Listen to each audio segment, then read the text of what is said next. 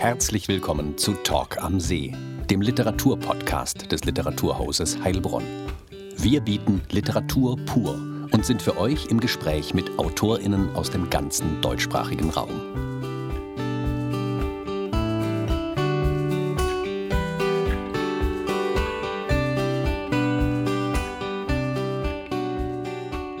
Viel Spaß bei Talk am See. Heute mit Philipp Brotz. Philipp Brotz, geboren 1982 in Kalf im Schwarzwald, studierte Germanistik und Romanistik an der Humboldt-Universität zu Berlin sowie Politik- und Wirtschaftswissenschaft in Freiburg im Breisgau. Seit 2011 arbeitet er als Gymnasiallehrer in Freiburg. Für seine Prosa wurde er mehrfach ausgezeichnet, darunter 2016 mit dem Schwäbischen Literaturpreis und 2017 mit dem Jurypreis beim Wiener Bookslam für das Romanmanuskript Unter Maulwürfen. Mit seinem Roman Termitenkönigin war er im November 2022 zu Gast im Literaturhaus Heilbronn und sprach mit Literaturhausleiter Dr. Anton Knittel unter anderem über die Figurenkonstellation in Termitenkönigin. Das Gespräch führte Literaturhausleiter Dr. Anton Knittel. Herzlich willkommen zu einer neuen Folge Talk am See. Heute mit Philipp Brotz, der unser Gast ist mit seinem letzten Roman Termitenkönigin. Schön, dass Sie da sind, lieber Herr Brutz. Vielen Dank. Meine beliebte Eingangsfrage für diese Reihe. Wie kommt ein junger Mann zum Schreiben? Ja, also ich kann mir mich selbst eigentlich gar nicht ohne Schreiben denken, ähm, denn also auch in meinem Elternhaus hingen immer ähm, kleine Geschichten, die ich schon geschrieben habe, als ich überhaupt äh, das Schreiben frisch erworben hatte. Und arg viel weiter reichen häufig Erinnerungen ja gar nicht zurück. Das heißt also, sich äh, schriftlich auszudrücken, diese ersten Geschichten sind dann noch verziert mit Bildern, ja, aber ähm, das wurde dann schnell zu reiner Schrift. Das hat mich tatsächlich also, seit ich äh, literarisiert wurde, im, im technischen Sinne ähm, begleitet und auch, ich kann mich eigentlich an keine Phase erinnern in meinem Leben, in der das aufgehört hätte. Ne? Man hat mal mhm. vielleicht ein paar Wochen oder auch mhm. Monate, wo man zeitlich oder aus anderen Gründen nicht dazu kommt. Aber ähm, also, dass es ein Jahr gäbe in meinem Leben, in dem ich jetzt nicht äh, strukturiert geschrieben hätte, fällt mir tatsächlich nicht ein. Ne? Mhm. Gibt es ein Initiationserlebnis, wenn ich so hochgestochen fragen darf? Ähm, also da die Erinnerungen so früh zurückreichen, würde ich sagen, nein. Wahrscheinlich war es äh, die Lust am, äh, am eigenen Ausdruck oder am Ausdruck des Inneren. Ähm, aber es gibt natürlich schon so eine Übergangsphase, ähm, in der ich dann mir bewusst gemacht habe, dass man Texte ästhetisieren kann, stärker als das in Kinder- und Jugendliteratur häufig der Fall ist. Das muss etwa im Alter von 16 Jahren gewesen mhm. sein, denke ich, dass da äh, zum, zur reinen Freude am Ausdruck noch ähm, das Bemühen um Stilistik dazugekommen ist. Mhm und das Bemühen ähm, um Stilistik äh, selber zu tun und gleichzeitig äh, die Frage, ähm, viele Schreibende sind ja auch zunächst mal große Leserinnen und Leser. Äh, Gibt es bei Ihnen äh, Fäbel, äh, besondere AutorInnen, äh, die Sie äh, sagen, ja, das muss ich lesen unbedingt und das fixt mich an. Ja, also das hat sich natürlich im Laufe der Zeit häufiger mal gewandelt. Ähm, ich habe da so insbesondere als Erwachsener natürlich meine Phasen. Also ich habe als Kind sehr viel gelesen und als Jugendlicher ganz klassische Jugendliteratur, einfach TKKG oder mhm. was, mich, was ich unglaublich geliebt habe und auch jetzt meinen eigenen Kindern vorlese, ähm, ist Der kleine Vampir, mhm. diese lange Reihe. Ähm, und dann als Erwachsener, da gab es dann äh, so größere Phasen. Es gab mal eine Max Frisch-Phase, mhm. ja. mhm. es gab eine Martin Walser-Phase, die so ein bisschen ähm, mit der Qualität, die in seinem Spätwerk verloren geht, wie ich finde, dann auch bei mir mhm. nachgelassen hat. Ähm, es gab eine russische Phase, da habe ich also von Goncharow und Tolstoi über ähm, wen auch immer, also sehr gern die russischen Romanciers gelesen und ähm, ja, ganz, ganz generell gesagt, einfach gute Literatur und gerne ähm, beredte Romane, die also mhm. sich auch gerne ausbreiten. Also ich mhm. habe keine Angst vor Romanen, die auch mal 600, 700 Seiten mhm. umfassen, ähm, auch wenn es die Zeit natürlich immer weniger zulässt. Ja, das ist schon ein gutes Stichwort, die Zeit. Ähm, Sie haben es jetzt gerade äh, gesagt, Sie haben, lesen Ihren Kindern vor und sind aber hauptberuflich äh, Gymnasiallehrer. Wo und wie bleibt da die Zeit, äh, das Schreiben, die Literatur in Verbindung mit den beruflichen und familiären Verpflichtungen unter einen Hut zu bringen? Mhm.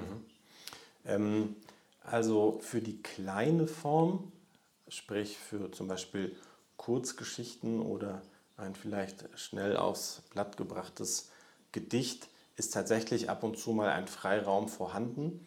Ähm, natürlich nicht allzu häufig, aber manchmal genügt ja auch schon eine konzentrierte Stunde, um die Grundlage für eine Kurzgeschichte zu legen, die man dann vielleicht in der nächsten konzentrierten Stunde, die dann eine Woche oder zwei Wochen später sich anschließt, ausarbeiten kann. Ähm, für die große Form, also für die Romane, ist das natürlich ungleich schwieriger. Da muss ich natürlich an dieser Stelle also meiner Partnerin ein großes äh, Kompliment mhm. aussprechen, die da immer wieder das versteht, mir Freiräume zu verschaffen. Also wenn ich die Zeit vergleiche, bevor ich Kinder hatte, äh, versus die Zeit heute als Familienvater, da ist es schon natürlich deutlich schwerer geworden. Also die große Hürde sind tatsächlich ist die Unplanbarkeit mhm. des Alltags mit Kindern. Mhm. Und ähm, meine Partnerin und ich, wir machen dann bewusst aus, dass zum Zeitraum X sie eben mit den Kindern dann auch mal zwei Tage bei der Oma bleibt oder mhm. sowas mhm. oder ähm, die, also ganztägige Ausflüge macht. Mhm. Und dann muss ich natürlich konsequent genug sein, um zu sagen, das nutze ich jetzt nicht, um E-Mails zu beantworten, so, das mhm. kann man auch wann anders mal machen. Ja? Mhm. Das äh, ist flexibler, sondern diese Zeit gehört jetzt mir und dem Text. Mhm. Und das funktioniert, ähm, wenn dieser äußere Druck da ist, äh, zu sagen, ich muss diese Zeit nutzen? Äh, oder ist das nicht auch ein, Hemm, ein Hemmschuh möglicherweise? Habe ich bislang noch nicht beobachten können, aber ich habe schon immer in, in engen Zeitrastern mhm. gearbeitet, auch in der Zeit, äh, bevor ich Kinder hatte.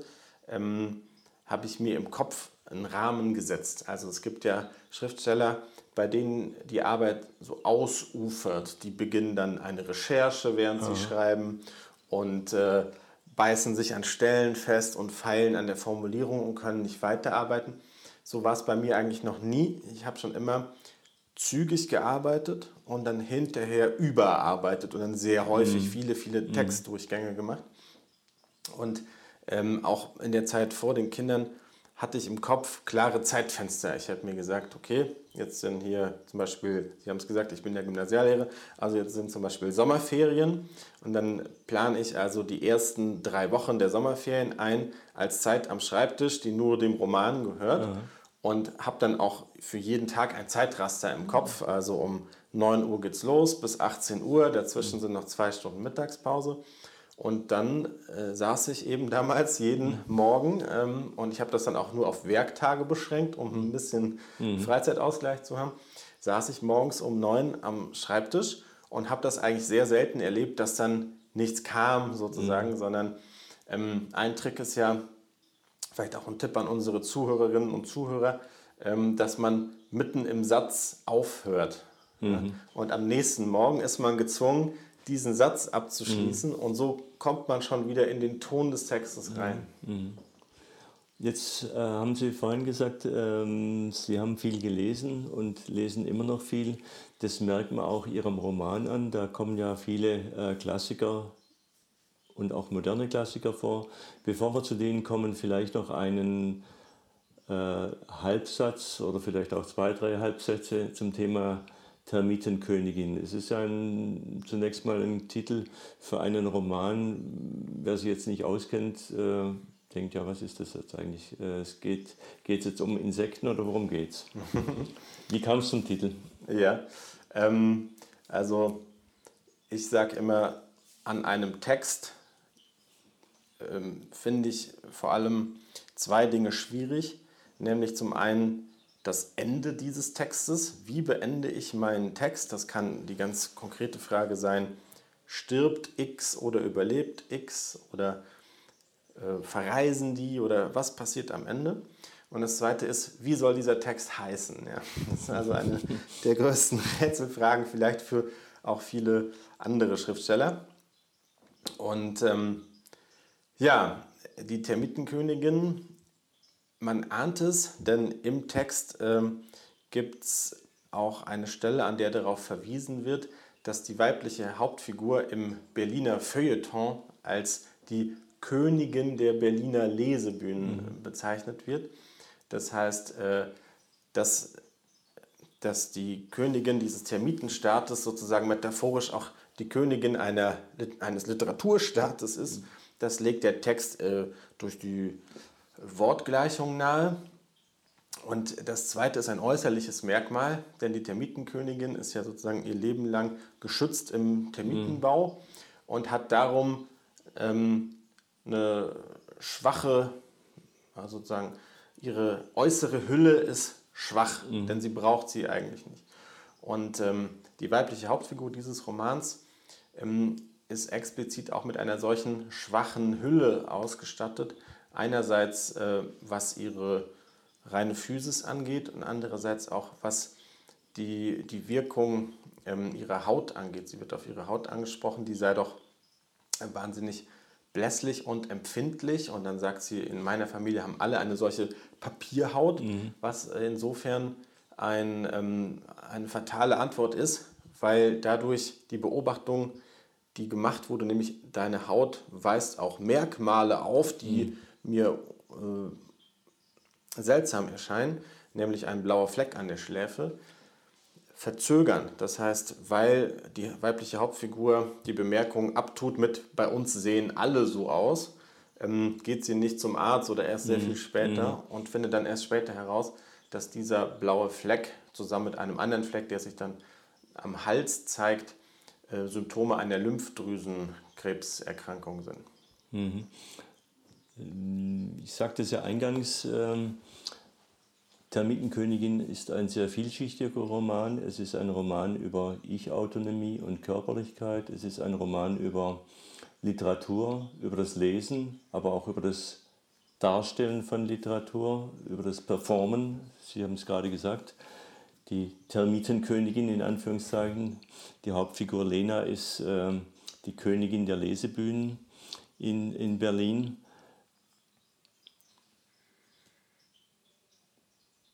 Ja, Sie, Sie haben es eingangs auch gesagt, Sie lesen selber Ihren Kindern gerade äh, die Reihe Der kleine Vampir vor. Auch das äh, taucht im, im Roman auf, ähm, spielerisch zwischen den beiden, zwischen äh, Lena und, und Paul. Ähm, am, am, Anfang gibt es eine Szene, äh, dort kommt auch ein Satz äh, drin vor, das Schöne ist das Banale. Ähm, wie gesagt, es ist ein Roman, der auch das Thema Ästhetik und Wirkungsästhetik äh, im weitesten Sinne auf verschiedenen Ebenen verhandelt. Vielleicht können Sie da ein paar Sätze noch dazu sagen. Mhm. Also ich habe mir natürlich den Spaß erlaubt und in den beiden Hauptfiguren ähm, Vertreter zweier Glaubensrichtungen sozusagen mhm. aufeinander prallen lassen.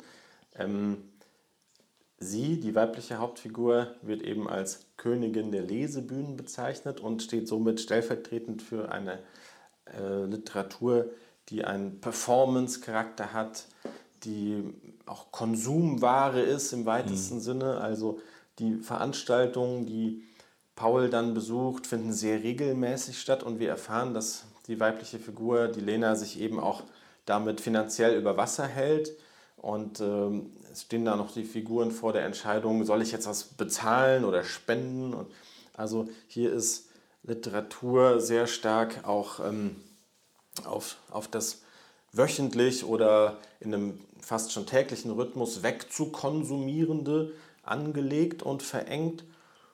Und ähm, umgekehrt nennt sie, die Lena, die männliche Hauptfigur, äh, meinen ähm, bürgerlichen Schriftsteller. Mhm, ja. Mhm. Das, da sehen wir schon, er vertritt also äh, eine Art von Literaturauffassung, die eher ne, in die altmodischen Salons gehört mhm. oder wie auch mhm. immer. Und diese beiden Welten prallen aufeinander. Und es kommt dann auch zu Streitgesprächen immer wieder, in die sich auch andere Figuren einmischen. Ähm, wo dann äh, Paul die These vertritt, also diese Lesebühnentexte und so, das sei doch eigentlich nur Kabarett. Mhm. Ähm, genau, und in, in dieser Schwebe nähern sich die Figuren einander eben dann doch an. Sie nähern sich an und äh, die Annäherung erfolgt äh, an manchen Passagen, zumindest habe ich so gelesen, auch über die Sprache, über das äh, manchmal etwas Schnoddrige oder auch etwas ähm, humorvoll sarkastische. Äh, Lena, das können wir ja durchaus hier sagen, ist äh, halbseitig äh, gelähmt. Sie hat eine Hemiparese. Äh, sie ist behindert. Paul tut sich schwer mit äh, ihrer Behinderung uh, am Anfang. Und trotzdem gibt es immer wieder Passagen, wo auch die Körperlichkeit, auch wenn er im Kopf äh, genau reflektiert, aber diese Körperlichkeit dann doch auch auslebt mit Küssen im ähm, ja, im, an äh, den Stellen, die vermeintlich äh, behindert sind oder weniger, weniger ästhetisch ähm, ins Auge stechen. Ähm, das ist das eine. Und zum anderen eben äh, die Schnoddrigkeit von äh, Lena, die äh, auf Pauls äh, etwas bürgerlich steife Art dann äh, antwortet, äh, ich, ich Tarzan, du Jane äh, bei der Begrüßung, also sich so, so steif verhält. Oder äh, als sie dann ähm, aufgrund ihrer Chemotherapie die Haare verliert äh, und das, um das äh, geht, sagt sie ja, sie ist ein Cabrio ohne oder sie ist ein Auto als Cabrio oder so ähnlich heißt die genaue Formulierung.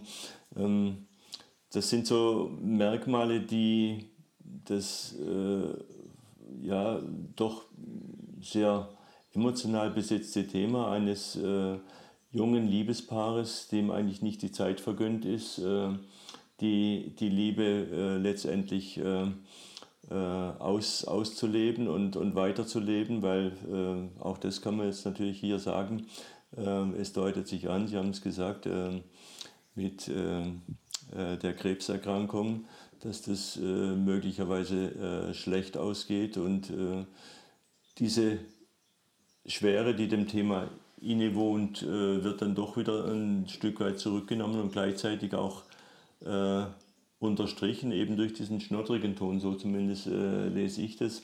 Und das ist eigentlich ein, ein ja, gut, gut dargestellt und auch verschiedene, verschiedene Lebensentwürfe kommen da immer wieder zum, zum Tragen. Ähm, ja, wie, wie sind die beiden miteinander äh, verbunden oder verwurzelt? Um äh, Paul der Westler, äh, Lena aus dem Osten stammend, völlig andere Familienkonstellation. Vielleicht sagen Sie da noch ein paar Sätze dazu. Mhm. Ähm, wenn, also, wenn man bös meinend wäre, könnte man sagen, äh, die sind gezielt als ähm, Kontrastfiguren angelegt. Der Westler und die Ostlerin, ähm, der, der junge Mann aus der bürgerlichen Familie und die junge Frau aus einem Scheidungshaushalt und mit einer offensichtlich überforderten und einseitig bevorzugenden Mutter und so weiter. Ähm, der bürgerliche Literaturvertreter und die Performance-Ästhetikerin und so weiter. Allerdings weiß ich gar nicht, äh, ob man damit dem Roman nicht Unrecht täte, wenn man sozusagen das als Konstruktion empfindet. Denn ähm, an sich, denke ich, in sich sind das schon geschlossene Lebenswelten. Ja? Also ähm, das setzt sich fort in die Art und Weise, wie sie studieren. Mhm. Er studiert auf Lehramt, sie mhm. studiert auf Magister, äh, er studiert nach dem Verlaufsplan. Sie hat schon um Jahre überzogen. Er ähm, wird von den Eltern über die Düsseldorfer Tabelle ähm, mhm. unterstützt, finanziert, genau, mhm. während sie äh, mhm. sich das also selbst durch Künstlerauftritte mhm. verdient. Ähm, und so entstehen dann, glaube ich, doch zwei plastische Figuren, mhm.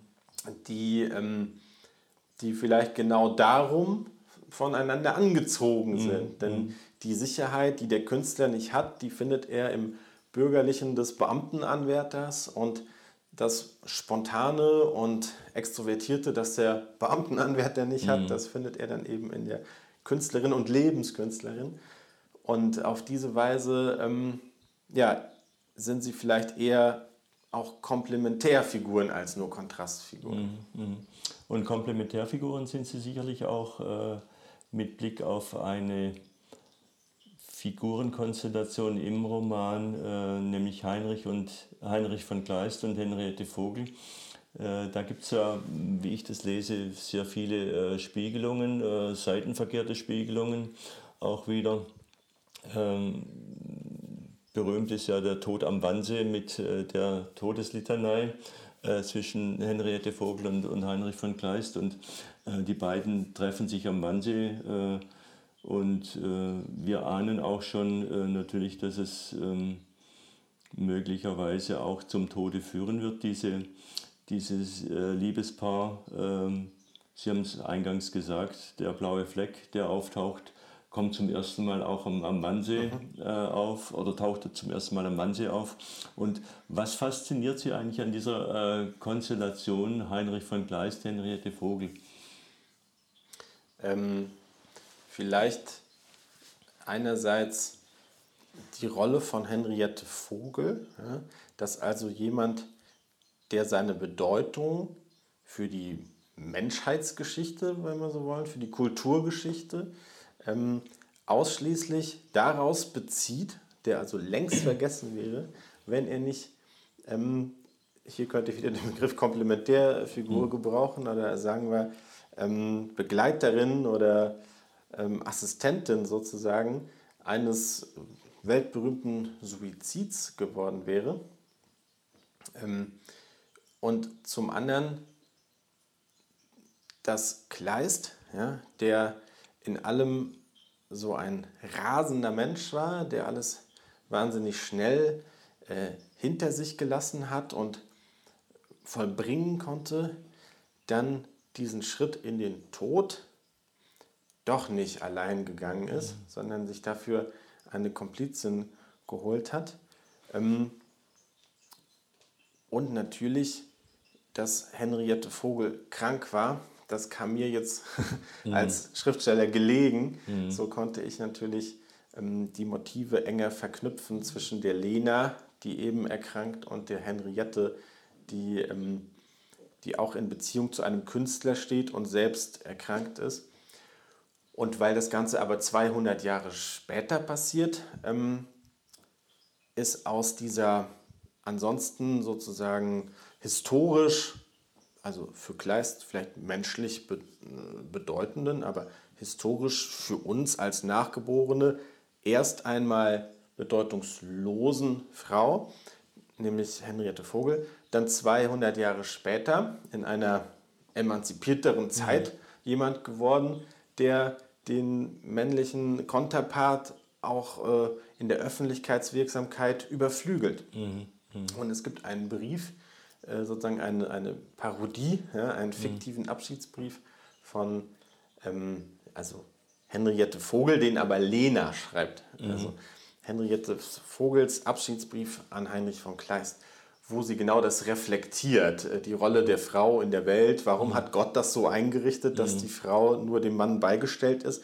so wie es in, bei Heinrich von Kleist Selbstmord war. Mhm. Und dann eben 200 Jahre später kann Lena so schreiben, weil eben sich diese Dinge verschoben haben. Und damit sind wir beim Thema Literatur und Leben, was ja immer wieder verschränkt ist. Äh, äh, welche Rolle hat die Literatur für die Protagonisten? Freundinnen, äh, ich würde es zunächst mal Lena sagen, aber dann auch ihre, ihre enge Freundin Tiziana. Äh, und für die männlichen Protagonisten natürlich zunächst mal Paul und dann aber auch seinen Freund ähm, Sebastian. Das sind ja ganz unterschiedliche Rollenmodelle oder Umgang mit Literatur und ähm, auch bei Paul und Lena gibt es unterschiedliche äh, unterschiedliches Herangehen oder unterschiedliche Bedeutung von Literatur, zumindest auf der, auf der Ebene, die, die nach außen von beiden Figuren gespiegelt wird. Aber äh, wenn sie jetzt unter sich sind und sich gegenseitig vorlesen bzw. ihre Texte lesen, ähm, dann ist es ja dann doch wieder ein sehr ähnliches äh, Literatur- und Lebenverständnis, äh, während äh, bei den äh, anderen beiden, vor allem äh, Sebastian, das ist ja ein Projektemacher wie äh, Heinrich von Kleist, äh, einer war, der von äh, einer, einer Idee in die nächste rennt und aber eigentlich gar, gar nicht weiß, wie er es finanzieren kann und wie er das überhaupt umsetzen soll, aber das macht nichts, er ist da Feuer und Flamme und geht mit wehenden Fahnen ins nächste Projekt. Ähm, Vielleicht noch zwei, zwei, drei Sätze zum Thema Literatur und Leben auf der Figurenebene und gleichzeitig heißt es natürlich auch was diese Ebene für, für die Leserin und für den Leser. Hm. Ähm, genau, Sie haben es gesagt, es sind vier verschiedene Zugänge. Ähm, nun ist ja ein Merkmal von Literatur an sich, dass sie immer perspektiviert sein muss äh, oder eben eine neutrale Perspektive einnimmt, die ja wiederum sozusagen die Nullperspektive ist. Und hier haben wir eine strenge Perspektivierung eigentlich auf Pauls Sicht. Das heißt, Paul nimmt die Zugänge der anderen drei Figuren natürlich aus seiner Sicht wahr und damit wir Leser auch. Ähm, und in dieser, also unter dem gestrengen Blick von Paul, wird Sebastian äh, zum, zum scheiternden Projektemacher, ne, der also sozusagen übereifrig eine gewisse ähm, gesellschaftliche Rolle ausfüllen will, die des sozial engagierten Künstlertyps aus, äh, aus dem modernen Berlin, der dann versucht, den, die Berliner, ähm, den Berliner Literaturzugang sogar nach Cottbus zu tragen. Da wird dann also eine, eine Lesebühne gegründet in Cottbus und so weiter. Ähm, dann haben wir Tiziana, die unter Pauls, aber auch, muss man sagen, unter dem gestrengen Blick ihrer Freundin Lena ähm, sozusagen zur Laienschauspielerin wird. Mhm. Also für sie ist mhm. eigentlich der Literaturzugang der, dass sie eben Theater spielt, dass sie, mhm. ähm, dass sie Literatur als Vorlage für eine zweite Kunstform, mhm. nämlich die des mhm. Schauspiels, nutzt. Und Lena wird eben zur Kabarett-Bühnendarstellerin. Mhm. Äh, unter dem äh, Blick von Paul. Ähm, für sich genommen sind das natürlich, also wenn wir jetzt streng auf Paul blicken wollen, mhm. umgekehrt, dann machen die anderen drei was aus ihrer Kunst und ihrem, ihrer Leidenschaft Literatur und er eben nicht. Also er ist der Stubenhocker, für den Literatur eigentlich nur ähm, inneres Vergnügen im eigenen mhm. Kopf bedeutet oder vielleicht auch Bildungs- und Bedeutungshuberei oder ähnliches. Ähm, und die anderen drei sind eigentlich die Produktiven. Und äh, zusammen bilden sie vielleicht ähm, ab, wie komplex womöglich nicht nur die Berliner, aber auf jeden Fall auch und allen voran die Berliner Kulturszene und Literaturszene mhm. ist, mhm. mit einem Performance-Charakter und mit einem Event-Charakter und mit mit Künstlerambitionen, die häufig aber auch scheitern. Ne? Also es ist ja auch mhm. die Stadt der scheiternden Künstler. Mhm. Besonders in der Tiziana sieht man das. Und das ist ja vielleicht auch ein kleiner ironischer äh, Schwenk des Romans, dass am Ende also Sebastian und Tiziana dann nach Köln mhm. gehen. Denn in Köln hat man sozusagen für diese Art von kommerzieller Kunst oder so mehr Budget übrig mhm. als im, im armen, aber sexy sich mhm. generierenden Berlin. Ähm, und dieses, dieses Scheiternde des, des Künstlers in Berlin, äh, dazu gibt es auch einen Satz im Roman, oder eigentlich nur eine Sentenz, wo es heißt, also äh, die, der Weg am Kanal entlang in Kreuzberg, das sei der Boulevard of Broken Dreams. Mhm. Ne? Und diese zerbrochenen Träume, die finden wir so ein bisschen in allen Figuren mm, eigentlich. Mm, mm.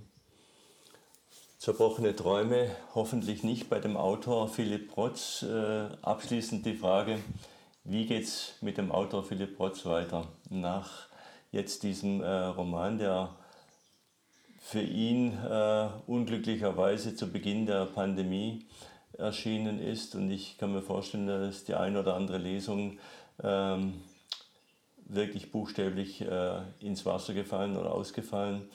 Ähm, wie geht es mit dem Autor Philipp Protz weiter? Ja, ähm, da ist nicht nur die eine oder andere Lesung ins Wasser gefallen, sondern gleich ein ganzer Verlag. Das heißt, der Verlag, in dem die Termitenkönigin erschienen ist, Klöpfer und Narr, der existiert nun nicht mehr. Ähm, und ich bin sehr glücklich, dass ich einen neuen Verlag gefunden habe, der dort beheimatet ist, wo ich selbst beheimatet bin mittlerweile, nämlich in Freiburg. Und dort wird im Februar 2023 mein neuer Roman erscheinen. Ich denke, dieser Tage kommt auch das Verlagsprogramm äh, in die Presse und äh, nimmt seinen Weg durch die Buchbranche. Ähm, und dieser Roman wird heißen Die Ungleichzeitigen. Mhm. Ähm, und äh, jetzt haben Sie vorhin gefragt, wann und wie ich Zeit finde, um literarisch zu arbeiten. Und tatsächlich äh, bis gestern, also wir sitzen hier heute an einem Montag und bis gestern, bis Sonntagabend, muss ich mich erneut bei meiner Lebensgefährtin bedanken, die mir da sehr den Rücken freigehalten hat. Denn ähm, ich habe bis gestern Abend das Lektorat in den Text eingearbeitet und das gestern Abend noch der Lektorin dann zurückgeschickt. Und hoffe jetzt, dass der Text äh, wasserdicht ist und dann bald gedruckt werden kann. Und dann es wird ein Roman sein in ähnlichem Umfang äh, wie die Termitenkönigin, also knapp über 300 Seiten und ähm, aber ein völlig anderes Sujet. Darauf sind wir gespannt. Herzlichen Dank für diesen Besuch äh, im Literaturhaus Heilbronn und Ihrem Engagement für die Reihe Talk am See und auch Ihr Engagement für die Reihe Warum Kleist für den Podcast. Auch da können wir äh, Philipp Rotz hören. Herzlichen Dank, alles Gute. Vielen Dank für die Einladung. Das war Talk am See der Literaturpodcast des Literaturhauses Heilbronn. Wenn euch die Folge gefallen hat, dann abonniert den Podcast ganz einfach auf Spotify oder überall, wo es Podcasts gibt. Mehr Informationen findet ihr auf unserer Homepage www.literaturhaus-heilbronn.de slash podcast.